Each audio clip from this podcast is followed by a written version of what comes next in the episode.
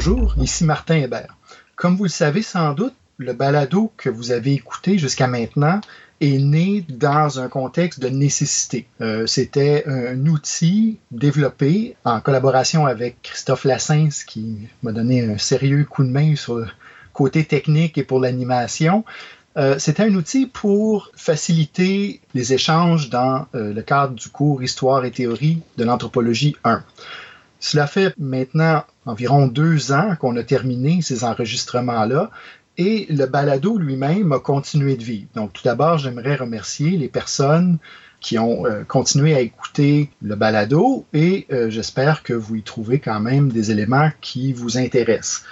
Né de la nécessité, ce balado-là a aussi dévoilé un certain nombre de possibilités qui euh, me semblent assez intéressantes et qui vont directement au cœur je dirais, du problème central associé à ce cours-ci.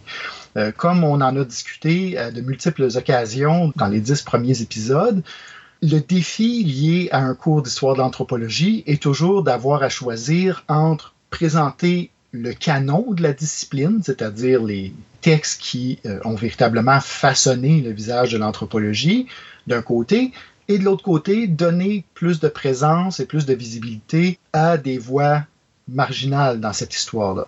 Des voix qui, euh, pour toutes sortes de raisons, ont été souvent écartées euh, de, ce, fameux canon. Plusieurs approches ont été adoptées dans différents cours euh, d'introduction à l'anthropologie qu'on peut trouver à travers le monde.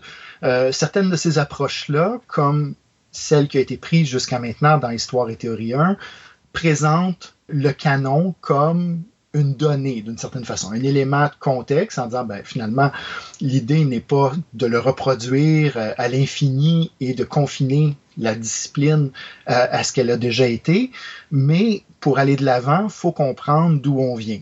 Donc il y a un aspect de, compréhension historique des forces qui ont façonné euh, la discipline telle qu'on la connaît avec ses bons coups, on pourrait dire, et euh, ses billets euh, qui sont parfois très problématiques. D'autres approches visent ce que certains auteurs ont qualifié de la décanonisation, c'est-à-dire visent à produire une pluralité de récits de l'histoire de l'anthropologie en mettant très souvent l'accent sur justement les voies marginales. Des voies marginales qui ont été présentes n'ont pas nécessairement eu l'impact qu'elles auraient dû avoir, mais qui aujourd'hui méritent notre attention.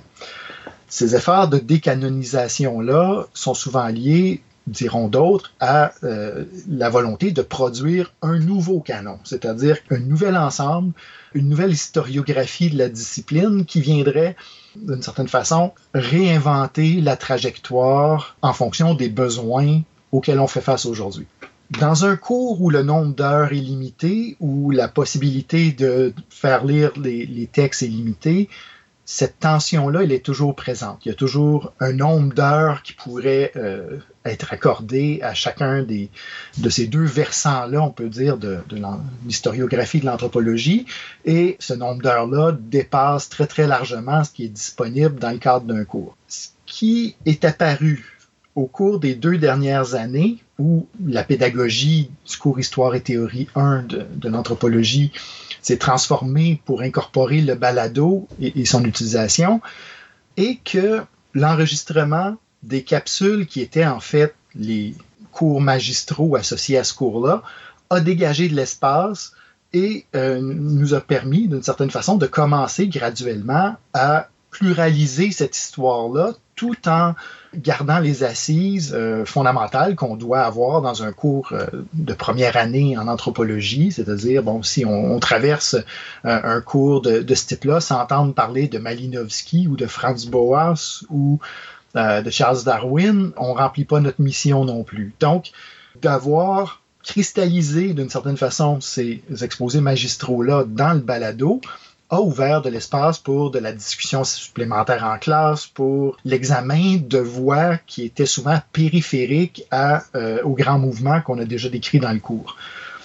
il semble, après réflexion, puis après des échanges avec euh, de multiples personnes, que le balado aussi peut continuer à incorporer ces éléments-là. Parce qu'évidemment, il s'est écrit nulle part qu'on doit se limiter à 10 épisodes. Donc, ce que j'ai entrepris de faire est, d'une certaine façon, de créer un deuxième volet à ce balado-là. Et euh, en ce moment, ben, la petite capsule que je suis en train de, d'enregistrer va servir un peu de point charnière entre, d'une part, la présentation du canon et d'autre part, l'exploration de différentes avenues et surtout de voies marginales et de rapports moins étudiés, on va dire, à l'histoire de l'anthropologie.